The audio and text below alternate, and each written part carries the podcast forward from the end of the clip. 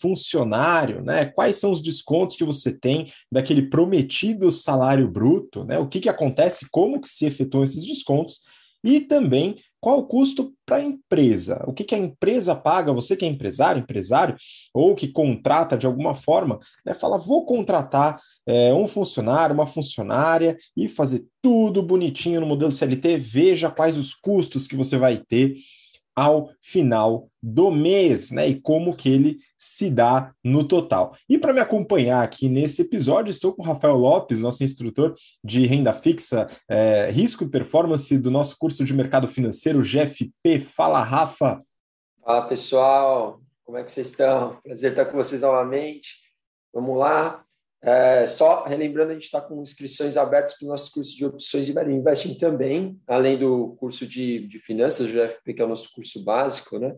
Então, estamos chegando perto, as aulas todas começam no segundo semestre, todo mundo já aquecendo os motores para aprender bastante sobre sistemas ligados ao mercado financeiro, né? Bora lá, então, para mais um PT Semana, hein?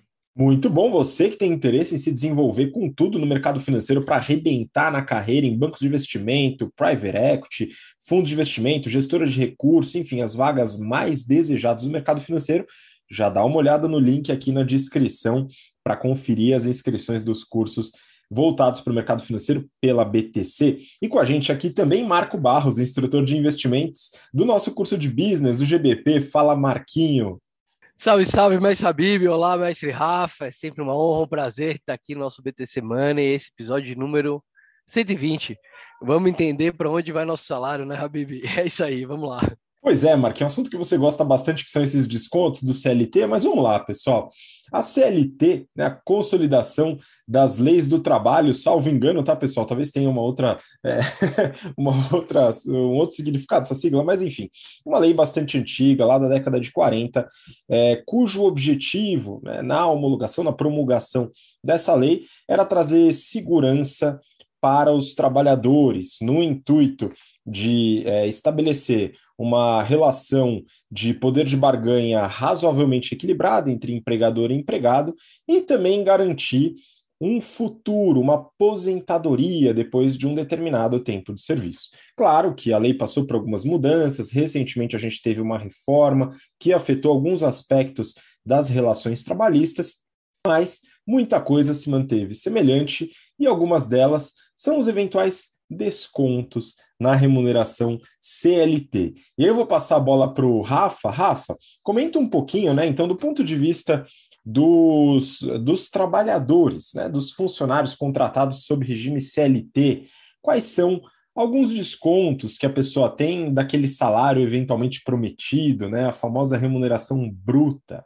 É, a gente sempre tem que se preocupar com efetivamente o que cai no nosso bolso, porque é isso que, que importa no final do dia, né? Ou seja, olhar para a sua remuneração bruta não significa muita coisa, na medida em que uh, sempre que a gente pergunta o salário, ou a gente às vezes pensa no próprio salário, a gente sempre lembra daquele valor cheio, daquele valor bruto, mas o que cai na nossa conta lá no banco é normalmente um valor bastante descontado, bastante uh, menor, né? E aí tem, tem uma série de uh, valores, enfim, que são destinados para uh, o INSS, FGTS, descontos de imposto de renda, tudo isso, e que uh, a gente fica depois tem que entender né, é, exatamente como é que isso se reverte em algum tipo de benefício ou como é que isso volta para a gente. O maior desconto é sempre o, o desconto da renda, né, do imposto de renda. Então, quando você uh, recebe uma, uma remuneração, uh, por lei, isso obviamente, né, por ser uma renda, uma, uma parcela disso você tem que destinar para o Estado, com a intenção, com a expectativa né, de que isso uh, retorne para a gente ou se, se reverta em benefícios como segurança pública, uma malha rodoviária uh, um pouquinho mais receptiva, vamos dizer assim, né, aos nossos automóveis, uh, investimentos em saúde, educação, etc., etc., e etc. E aí a gente uh, muitas vezes fica uh, bastante decepcionado e se depara com, com questões, principalmente aqui no, no Brasil, que tangenciam o, o, a maneira que esse dinheiro é administrado. Né? Porque hoje a alíquota máxima de, de, de desconto do imposto de renda ah, sobre a renda que, que, que, um trabalhador CLT recebe é de 27,5%. Né? É, uma, é uma tabela que ela vai ah, por faixas, são percentuais diferentes, mas o topo é 27,5%. E aí, uh, quando a gente compara esse percentual com o de países desenvolvidos, até que não é tão alto, né? que seria um imposto ali direto sobre, sobre a folha, não é tão alto, porque existem países lá fora, por exemplo, países europeus, que eles cobram uh, faixas de 40%, 50%, 60% de imposto sobre a renda. Mas quando a gente olha também para como isso se traduz nesses benefícios que eu estava mencionando, a gente fica muito chateado. Né? Vou dar um exemplo do, do, do, daquele, daquele, daquela linha de trem né, que foi construída, por exemplo, até desde do, da, da Estação da Luz até o aeroporto de Guarulhos. Estou dando esse exemplo porque muita gente conhece, muita gente eventualmente gostaria de utilizar, e acaba que toda vez que a gente vai para o aeroporto, a gente tem que gastar lá os nossos 100 reais no Uber, e fica passando, vendo aquela obra monumental, né? aquele, aquele uh, monumento de cimento, que uh, genialmente termina no Terminal 1, que é o terminal que ninguém embarca, né? no, no, no, aeroporto de Guarulhos, ou praticamente ninguém, não tem quase nenhuma companhia aérea lá. E aí você tem que chegar lá e ainda pegar um, um, um transporte auxiliar, uma van, uma coisa assim, uh, ah, para conseguir se deslocar para os outros terminais, ou seja, um negócio realmente que você fala assim, que brincadeira é essa, né, que os caras estão fazendo com o dinheiro de que todo mundo está é, tá, tá suando para para receber e para direcionar para o governo. Eu dei esse exemplo, mas tem vários outros. Né? Você anda pela cidade, assim, realmente dá vontade de chorar, a gente fica muito chateado. Mas a, então essa é uma discussão longa, é uma discussão que a gente tem que uh, obviamente, trazer para cobrar os nossos governantes, para ter essa, mais essa, esse, esse sentido do, do que é o público, né? E da obrigação que os administradores têm do como uh, gerir esses recursos. Uh, mas é, é, é, bem verdade que parece que a gente às vezes até está meio anestesiado, já dá como algo como dado, né? Vai ser assim mesmo. E quando é que isso vai mudar? Enfim.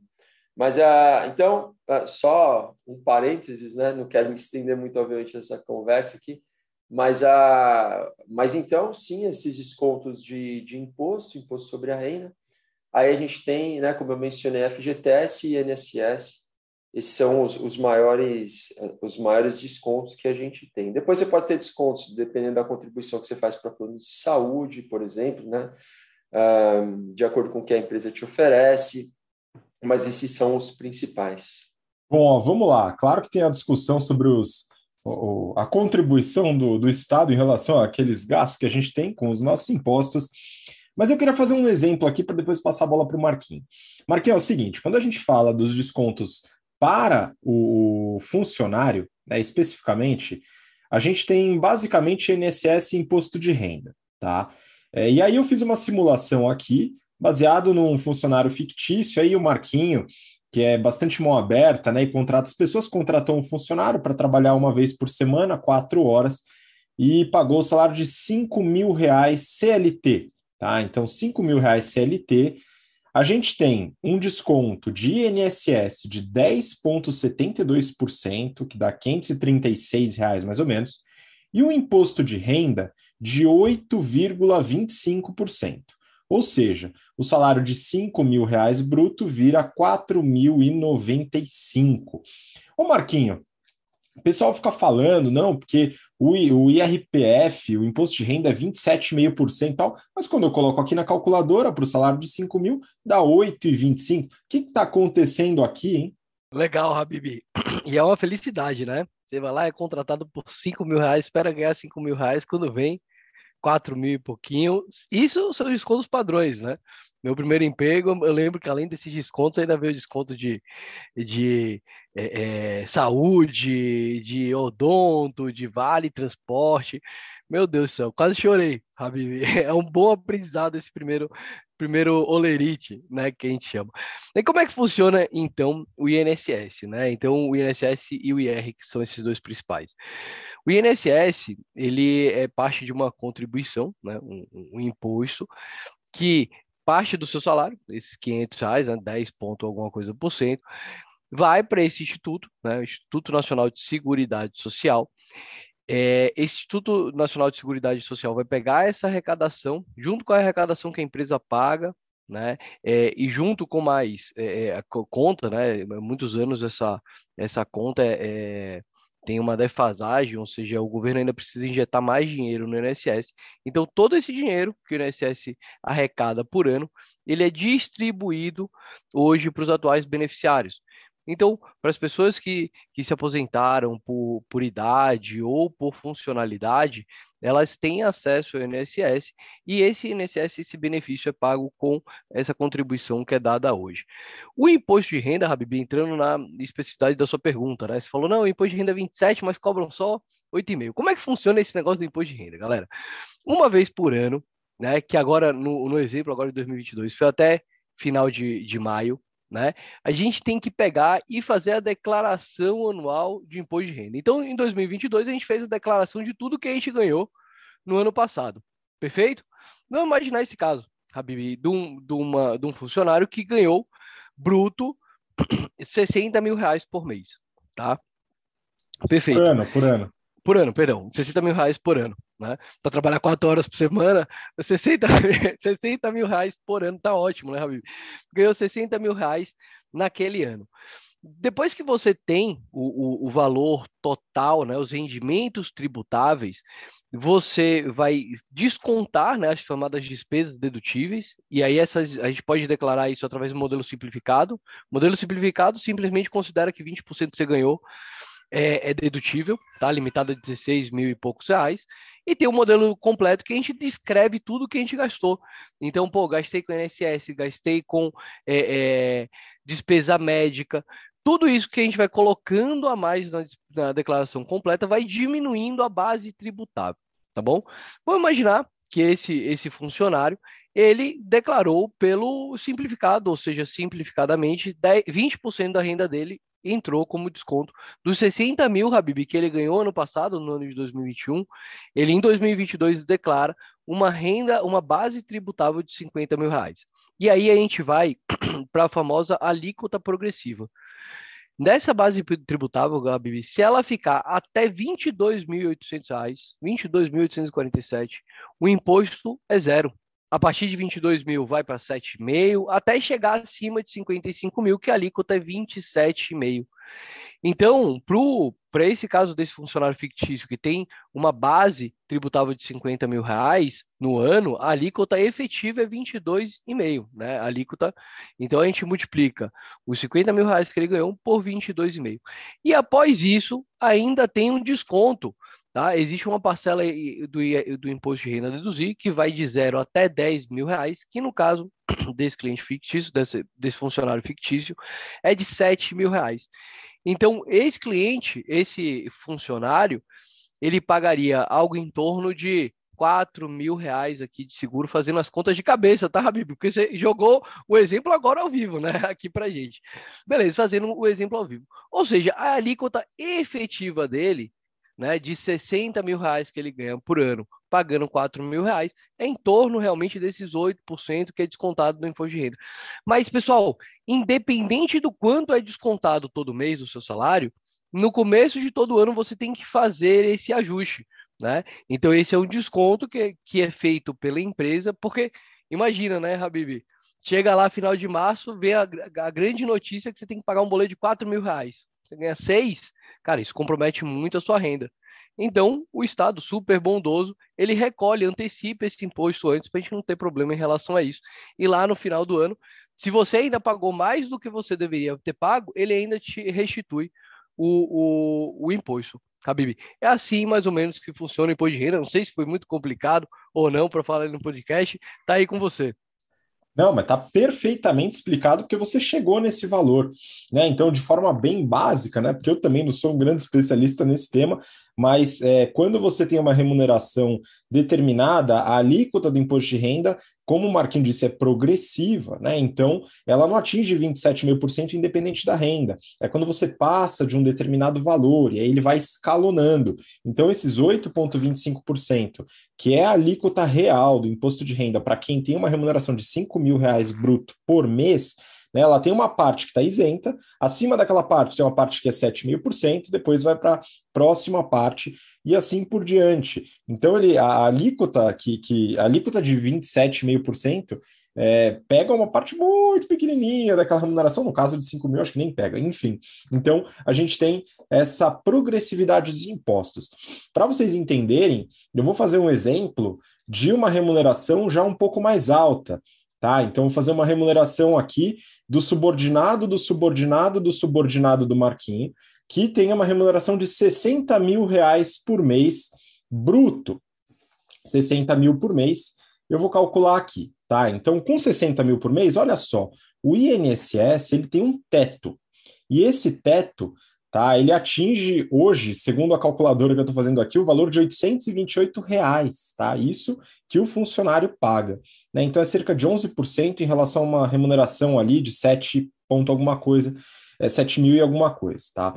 Então, aqui tem um teto para o funcionário, independente do salário, né? Passando desse, desse valor máximo, o INSS é fixo, beleza? O imposto de renda já vai para 26,03%, mostrando essa progressividade. Né? Por que, que não é 27,5%? Porque tem uma parte da remuneração que está abaixo daquele limite onde é aplicada a alíquota de 27,5%. É a progressividade. Claro, quanto maior o salário, mais se aproxima dos 27,5%. Mas não chega até os 27,5%, porque uma parte é tributada numa base menor. E olha só, se o salário é, do subordinado, subordinado, subordinado do Marquinho é de 60 mil reais por mês, tem o desconto do INSS de 828, de imposto de renda dá mais ou menos uns 15.400, e o salário líquido é de 43.768, dá um desconto total de 16.230, né? Bastante coisa. Mas aí, Marquinho, eu vou passar para o outro lado, né? A gente já viu como o, o, como os descontos afetam a pessoa que recebe o salário. Mas e quem paga o salário? Isso é uma pergunta importante da gente fazer. E a gente volta para o funcionário do Marquinho que trabalha só uma vez por semana, com a remuneração de 5 mil reais bruto.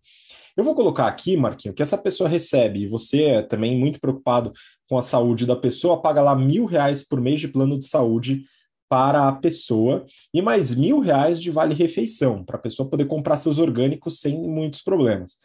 Então, a gente tem uma remuneração de 5 mil, o vale-refeição, plano de saúde, né? E aí a gente tem alguns, alguns custos para a empresa. Eu vou citar aqui. Provisão de 13 terceiro, 415 reais. A ideia é que ao longo dos 12 meses você complete o 13 terceiro nessa remuneração de 5 mil. Provisão de um terço de férias, 139 reais você tem, o CLT tem esse benefício de receber um adicional de um terço do salário durante suas férias, né? Tem 30 dias de férias por ano, pode vender uma parte tal, enfim, tem alguns detalhes. O FGTS, 400 reais. FGTS aqui, então, influencia no custo para a empresa. Tem a previsão do FGTS sobre 13º e férias também, e o INSS de mil reais. Aqui o INSS não tem teto. Né? O INSS aqui é 20% sobre o salário bruto. Pode mudar em relação a alguns regimes, por exemplo, o Simples Nacional, tá? mas no geral é 20%. Aí tem a provisão do INSS sobre 13º e férias.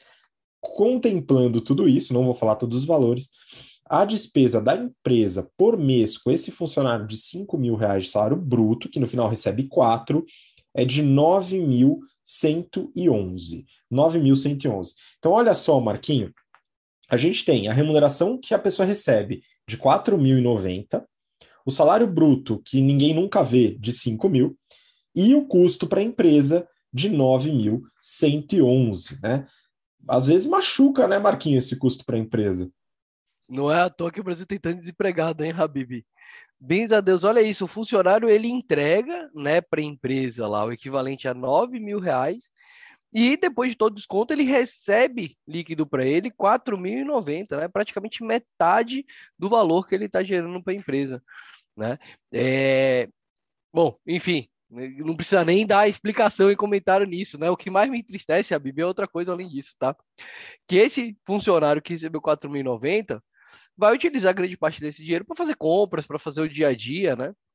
E aí, quando vai comprar lá um feijão, por exemplo, a gente sabe que praticamente metade do custo que tem embutido lá em qualquer tipo de produto no Brasil é de, de imposto. Né? Então vai lá comprar 4 mil reais de feijão, ele só consome 2 mil reais de produto. Né? Então ele gera um valor para a sociedade de 9 mil reais, recebe 4 e consegue comprar o equivalente de valor a 2 mil reais. A gente tem muito valor sendo perdido aí para o funcionário. É, Marquinhos, eu nunca tinha pensado por essa ótica e você acabou de me entristecer bastante, mas tudo bem, viu? Vamos nessa. Ô, Rafa, eu fiz a simulação aqui para o outro funcionário do Marquinho que ganha 60 mil reais. E aí a gente tem os mesmos descontos e tal, né? É, o FGTS pula para 4.800 e o INSS 12 mil, lembrando que são os mesmos 20%. Aqui, olha só, para uma remuneração bruta de 60 mil, o custo total do funcionário é 87,300. Em relação à a, a, a, participação total, né, a porcentagem do salário bruto, o custo é menor, né, de, de, de, forma bruta é maior, mas de forma relativa é menor do que aquele funcionário de 5 mil, a diferença entre o bruto e o custo. E o desconto para o funcionário né, faz com que seja também mais ou menos essa ideia, né? Ele recebe metade do que o custo total para a empresa. E aí, Rafa, tem empresas que, que fazem outras modalidades para tentar fugir dessas, dessas entre aspas, é, vamos dizer assim, improdutividades do custo do CLT, né? Como é que as empresas dão um jeitinho aí? É, a alternativa das empresas é, é fazer a contratação do funcionário é, pelo modelo que a gente chama do PJ, né? pessoa, na pessoa jurídica, que aí na realidade você não está fazendo pagamento para a pessoa física, mas é como se você estivesse contratando um serviço de uma segunda empresa, e aí por conta desse serviço oferecido, você ah, emite uma nota fiscal, faz o pagamento, e aquela pessoa hoje, como o Brasil é é, é, é, a legislação né, brasileira não cobra nenhum tipo de, de tributo sobre a retirada de dividendos.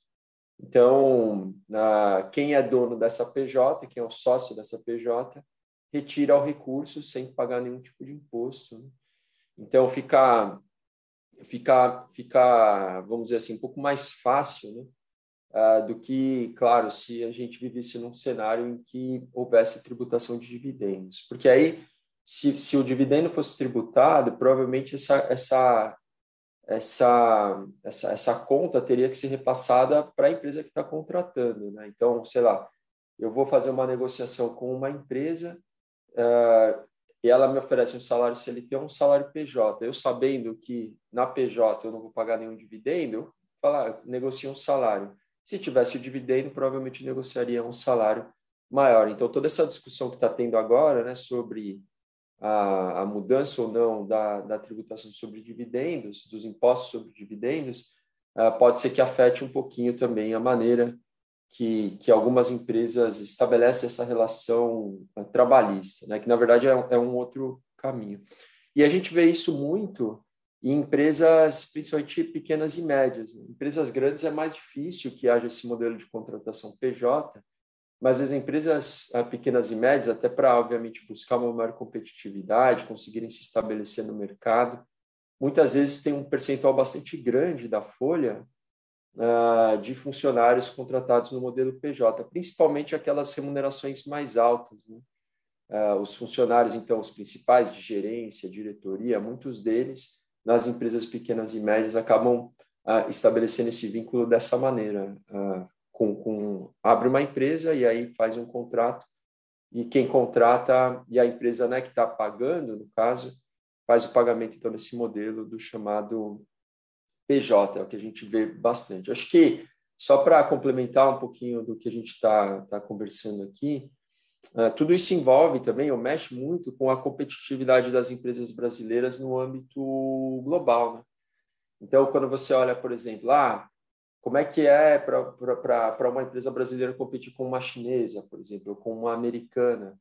Ah, todos esses custos né, de, de, de, impostos, folha, etc. e tal, isso impacta a competitividade, pode, obviamente, ter a relação com, com o crescimento, com o desenvolvimento de todo todo o, todo esse o, todo o âmbito corporativo, né? ou seja, como as corporações, como as empresas brasileiras conseguem serem como elas são criadas e depois qual, qual a potencialidade, qual é a, a, a, a, qual a força que essas empresas vão ter para se tornarem grandes empresas, né?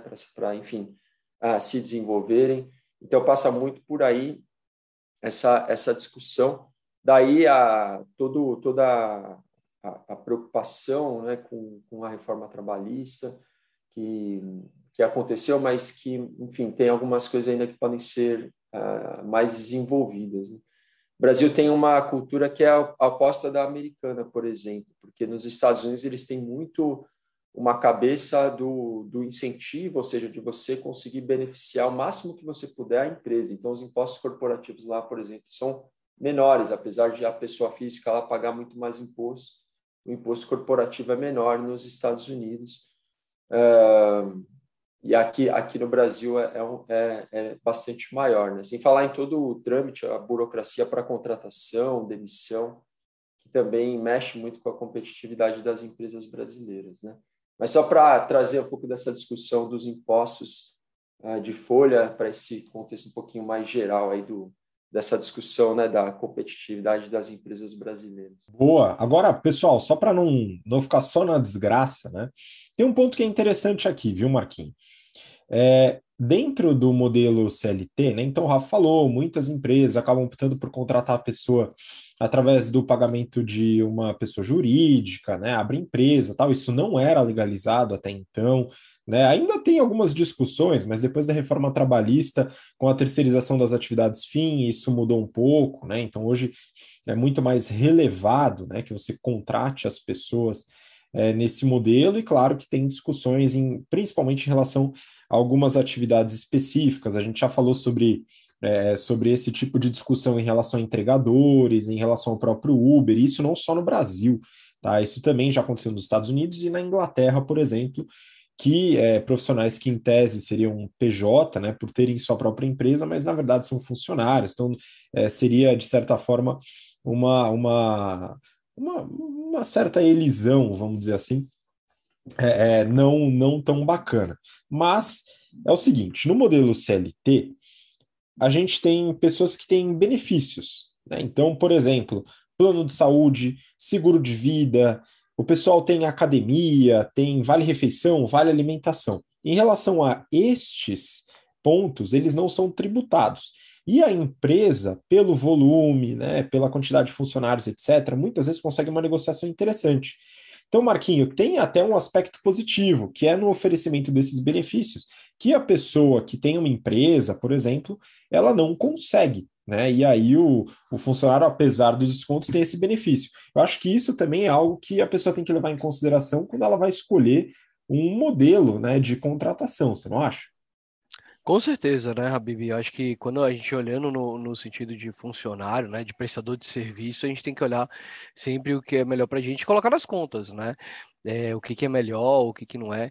Parte do custo que a gente falou, né, do funcionário, inclusive, lá, que daquele funcionário que eu contratei, né, que custa 9, 9 mil reais por mês, né? O salário bruto dele é 5 e chega a 4, uma parte do custo disso é de FGTS, né? Que é colocado lá e tudo bem que fica travado, mas que no futuro pode ser utilizado pelo próprio, pelo próprio funcionário, né?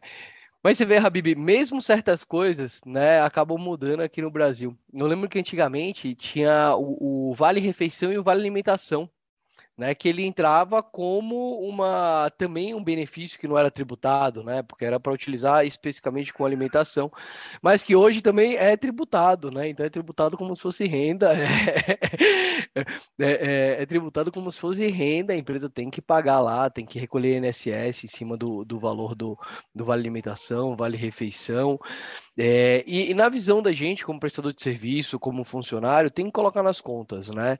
É, se tem um, um, um trabalho CLT que te dá líquido 4 mil reais, né, e te dá esse, esse incentivo para esse bando de benefícios, quanto que deveria ser se você fosse né, é, contratado via PJ, né, ou seja, abrir uma empresa e a partir dessa empresa é, é, é, prestar serviço. Lembrando que prestar a empresa vai ter custos também, você vai ter que pagar imposto de renda, é, que aí, dependendo da, da situação, se for pelo Simples Nacional, acho que, que o tributo mínimo é de 8%, mas você tem que pagar de, é, contador, né, você tem que pagar a multa do imposto quando o contador esquecer de enviar o, o, boleto para pagar o imposto.